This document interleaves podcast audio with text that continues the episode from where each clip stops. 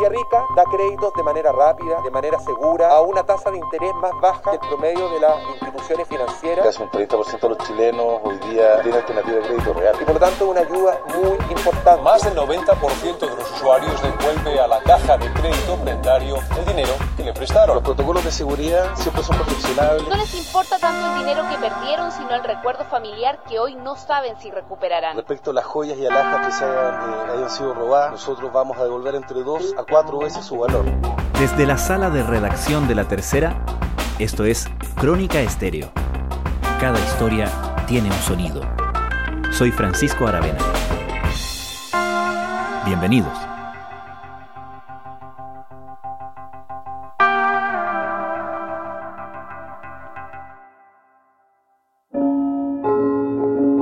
Justo ahora venía a sacarlo y me encontré con la sorpresa. Yo nunca la había perdido, la he sacado. Ciertas veces empeñado acá, pero nunca pensé que iban a entrar. Hace más de 10 años, el robo de unas joyas desde la oficina en Concepción de la Dirección General de Crédito Prendario, DICREP, fue rápidamente resuelto. El problema vendría después. El botín recuperado nunca fue devuelto a sus dueños y a lo largo de todo este tiempo, cada conteo arroja una cifra distinta. En resumen, hay dos kilos de oro de los que no se ha dado cuenta. Un reportaje de investigación y datos de la tercera relata cómo este caso ha motivado denuncias e investigaciones internas y ha dado pie para otras acusaciones sobre el funcionamiento de la llamada tía rica.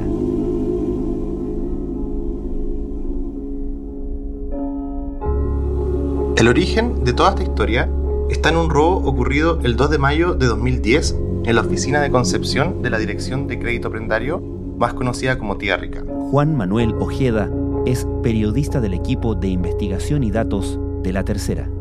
Fue durante la mañana de ese día que un grupo de personas llegó en un jeep blanco, pusieron una escalera hacia el balcón del edificio, rompieron una puerta, forzaron la caja fuerte y robaron más de 34.000 joyas que estaban en poder de la tía rica al tratarse de préstamos que habían sido otorgados a sus usuarios a través de contratos de prenda. Sin mayor dificultad, los ladrones bajaron por esa misma escalera con un botín que posteriormente fue avaluado en 1.900 millones de pesos. Días después, el Laboratorio de Criminalística de Carabineros, el LABOCAR, logró detener a los responsables. En el juicio, se acusaron a cuatro personas y uno de ellos fue condenado por robo con fuerza y días después, la policía uniformada pudo recuperar 2.556 especies. El fallo de esa causa consignó que el perito tasador avaló las joyas recuperadas en casi 84 millones de pesos. Exactamente, recordemos que fueron muchas de las cajas de seguridad las que se robaron, así que esta es una buena noticia que da la posibilidad a esas personas que eh, dejaron sus pertenencias ahí de tal vez poder recuperarlas, así que estaremos también atentos al desarrollo de esta información. Hasta el momento suena como un caso policial más. ¿Qué tenía que pasar con esas joyas que se recuperaron? El procedimiento regular de la tía rica establece que si la institución no puede devolver la especie empeñada por pérdida, extravío o cualquier otra causa, se tiene que sustituir la obligación de restituirla al empeñante por una indemnización en dinero. En el caso de las alhajas, se paga entre 2,2 veces y 4 veces el avalúo de la especie. Sin embargo, si la indemnización ya fue pagada y luego las joyas aparecen, tal como fue lo que pasó con el robo de Concepción, la DICREP podrá devolver la especie al empeñante. Para ejecutar esa opción, la institución tiene un plazo máximo de 30 días contados desde la fecha en que se encontró la prenda. Si se restituye la joya, la persona debe devolver el dinero que recibió como indemnización. Todo este proceso fue ratificado por la Contraloría en un dictamen de octubre de 2018. Sin embargo, para el caso de Concepción, nada de esto pasó. ¿Cuándo empezó a enredarse todo? ¿Por qué decimos que este caso desnuda irregularidades en esta repartición? El problema de toda esta historia está en una serie de hechos e informes que no calzan. Hasta junio de 2010, las joyas estaban en poder de la Fiscalía Local de Concepción, que fue el organismo encargado de llevar la investigación penal. Estuvieron ahí, en dependencias del Ministerio Público, hasta el 21 de febrero de 2011. Fue en ese momento que la Fiscalía entregó tres bolsas que contenían un total de 2.625 joyas, pero no se especificó su peso. En ese momento ya existen elementos que no calzan. Según el fallo del Tribunal Oral en lo Penal de Concepción, Carabineros recuperó 2.556 alhajas que pertenecían a la DICRE. El 17 de mayo de 2012 se tomó la decisión de trasladar las joyas a Santiago y las bolsas llegaron hasta la bóveda matriz, ubicada acá en Santiago. Según se lee en el acta oficial, en ese momento se recibieron 14 bolsas selladas e identificadas con código, las que se recepcionan sin ratificar su peso total, ya que se indica que no se cuenta con una balanza para dicho efecto. Más abajo el documento agrega que el peso estimado de esa entrega fue de 14.1 gramos.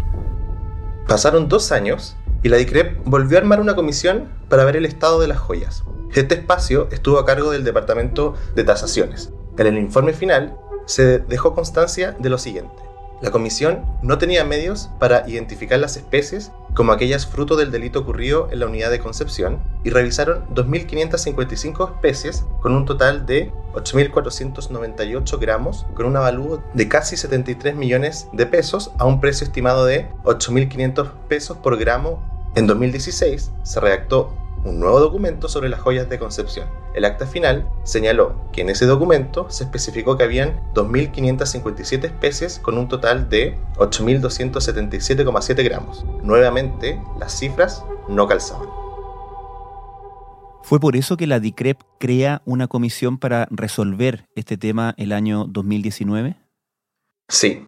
Después de todas estas idas y vueltas, las joyas seguían en la bóveda de Santiago y el proceso para la recuperación por parte de los dueños de las pólizas nunca se inició. Fue por eso que, en agosto de 2019, las seis autoridades de la DICREP se reunieron para conformar la última comisión que pudiera aclarar este asunto. Para cumplir con su objetivo, entre el 19 y 23 de agosto, la comisión se constituyó en la bóveda para hacer la revisión física de las joyas. Como todos sabían que estaba pasando esto, se optó por hacerlo público, de manera que todos los funcionarios pudieran ver esta operación. Incluso se dejó registro fotográfico y audiovisual del procedimiento. Se abrieron todas las bolsas, se analizó cada laja, se cotejó con el inventario realizado casi 10 años antes por la OCAR y se elaboró una planilla. La última palabra de todo este lío quedó plasmada en el acta final. El peso de las especies identificadas y pesadas de manera individual que se encontraban en custodia en la unidad matriz determinada por la Comisión corresponde a 2.426 especies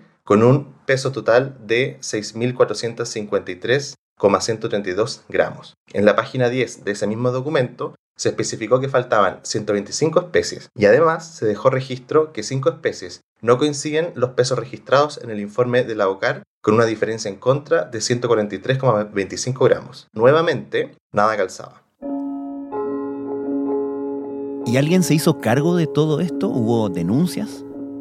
La primera denuncia por las joyas recuperadas de Concepción, que fue realizada bajo reserva de identidad, se hizo en Contraloría. Los hechos fueron reportados al organismo fiscalizador el 7 de mayo del año pasado.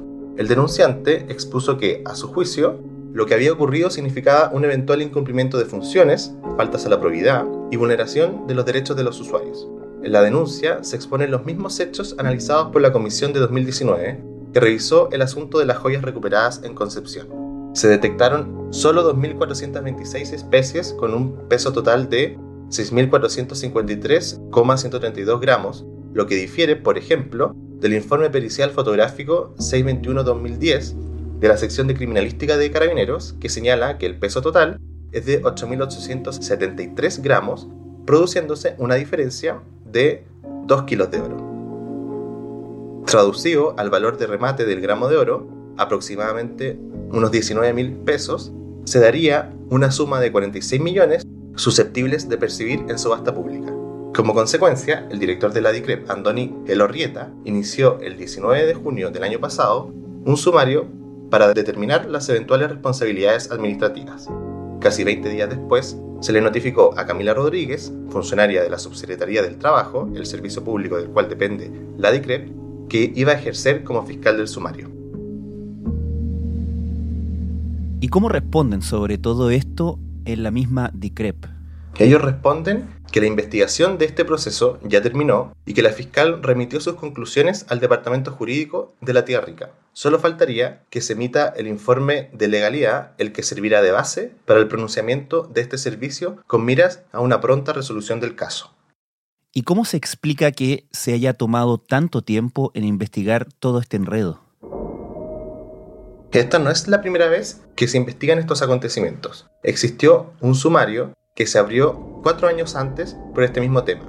Sin embargo, el proceso administrativo quedó en nada. En una resolución del 3 de junio de 2016, el exdirector de la DICREP, Mario Acuña, sobreselló el sumario por cuanto la eventual responsabilidad administrativa que podría haberse configurado en este caso se ha extinguido. Fue en ese momento en que la institución no derivó los antecedentes a las policías o al Ministerio Público. Pese a que la responsabilidad administrativa estaba prescrita, los funcionarios públicos tienen obligación de denunciar cuando existen indicios de la comisión de algún delito. Esta situación no cambió ni siquiera en 2019 cuando se firmó y entregó el acta final de la última comisión investigadora. Realmente la necesidad, porque de repente uno no tiene plata y, y toma las joyitas, las cositas que tiene guardaditas y las viene a empeñar acá. Las saca uno y las vuelve a empeñar porque no nos alcanza la plata. No nos alcanza la plata.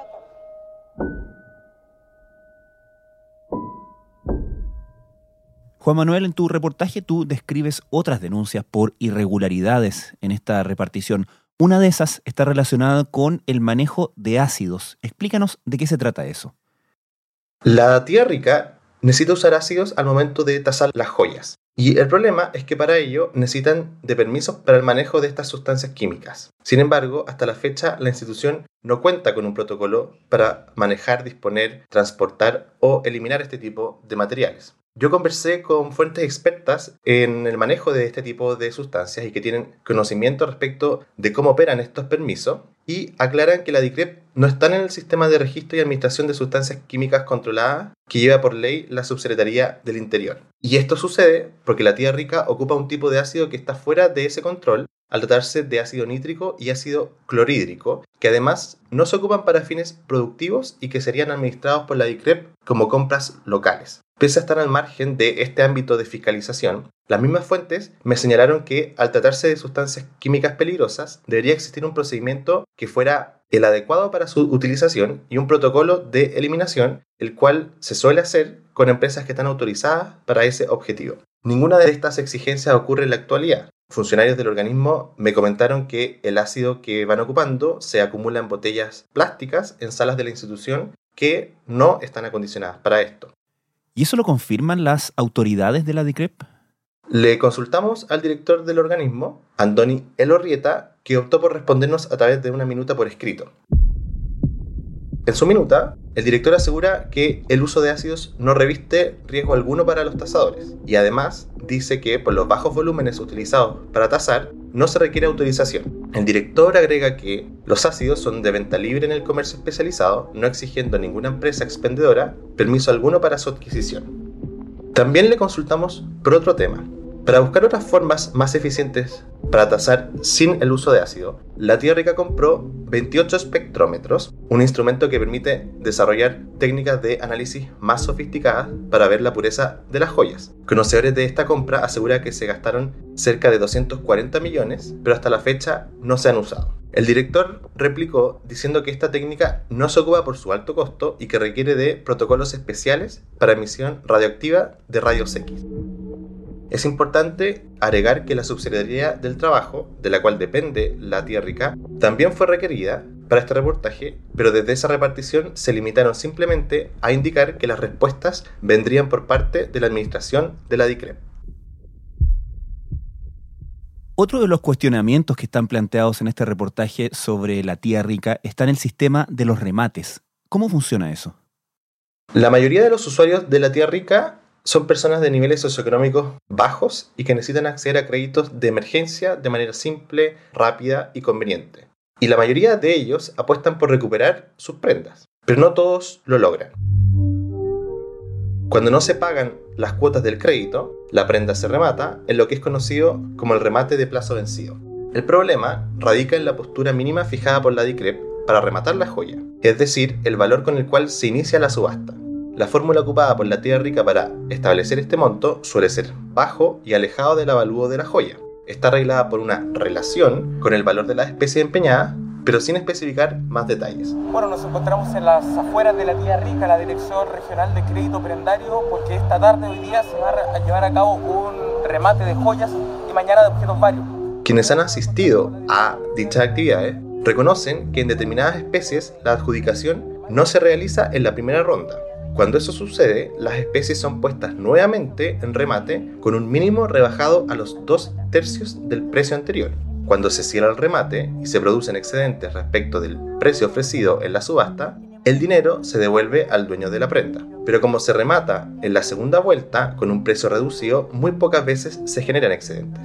Esta situación también fue denunciada en la Contraloría. El motivo principal es que este sistema favorece a los compradores de oro que adquieren a precios bajos, pero va en desmedro del resguardo del patrimonio de los usuarios de la tierra rica. ¿Y eso tiene una explicación por parte de la dirección del organismo?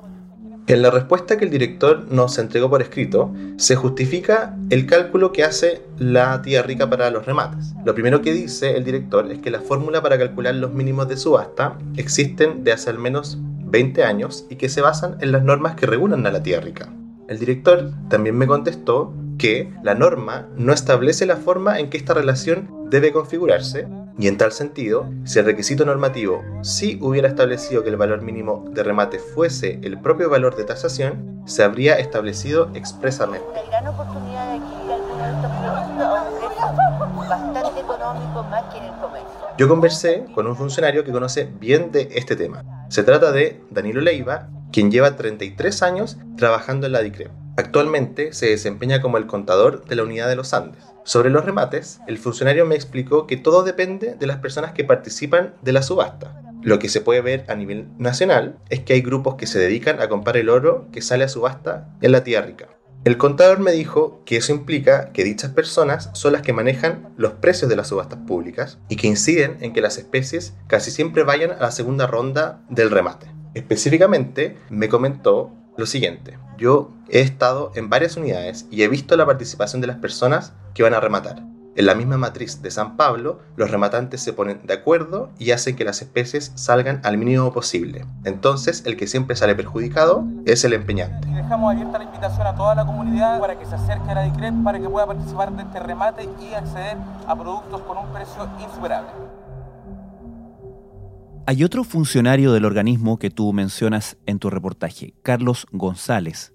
Sí, se trata del presidente nacional de ANACRE, que es la Asociación de Funcionarios del Crédito Prendario. Carlos González trabaja desde 1989 en la Tierra Rica y acusa que la institución es el lugar de destino de operadores políticos del gobierno de turno. En septiembre de 2020 fue él mismo quien denunció la desaparición del oro de Concepción a la PDI. Meses después, en febrero de este año, declaró de forma voluntaria ante la Policía Civil. Carlos cree que siempre se tuvo la intención de que esta situación pasara desde su punto de vista, las joyas nunca debieron haber sido trasladadas de Concepción porque a su juicio se vulneraron una serie de normas internas. Su denuncia ante la Policía Civil consiguió que se abriera una investigación que fue remetida a la Fiscalía Centro Norte y asignada al fiscal Ricardo Villarroel. Sin embargo, fue archivada en abril, pero fuentes del Ministerio Público me comentaron que la causa se podría volver a abrir en caso de que aparezcan nuevos antecedentes.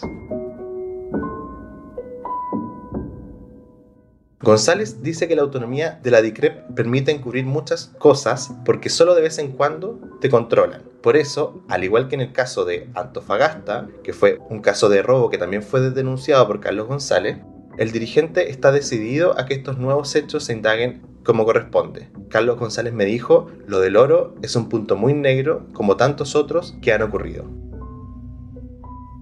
¿Y qué costo ha tenido para trabajadores como él denunciar estas irregularidades? Tanto él como otros funcionarios con los que yo conversé para este reportaje, muchos de ellos que conversaron conmigo en off the record, justamente por temor a represalias, comentan que se han producido una serie de despidos en circunstancias poco claras, sumarios abiertos en contra de los funcionarios e incluso formulación de cargos. Le preguntamos por esto al director, pero él desestimó todas estas denuncias. Finalmente, ¿qué pasó con las joyas robadas? Las bolsas con las joyas recuperadas de Concepción siguen en la bóveda de San Pablo. La institución todavía no busca la forma de dar la posibilidad de que sus dueños las puedan reconocer y las puedan recuperar. Ya han pasado nueve años desde que estas alhajas llegaron a Santiago, pero aún no hay responsabilidades de estas irregularidades. Eh, la naturaleza del crédito prendario es un poco distinto a un crédito tradicional. Se entrega una prenda, ¿no es cierto?, de un objeto que hay que tasar, eh, hay que, después hay que resguardar y en el caso cuando las personas vienen a liquidar, a pagar su crédito, hay que rescatarlo, ¿no es cierto?, hay que ir a una bóveda o hay que ir a una bodega para entregarlo. Así que lo que hicimos fue... Juan Manuel Ojeda, muchas gracias. Gracias a ti. efectivamente los remates se encuentran suspendidos. El mensaje para todos los usuarios de tranquilidad eh, por las disposiciones del Ministerio Los invitamos a leer el reportaje de Juan Manuel Ojeda en la web de LT Investigación y Datos en latercera.com.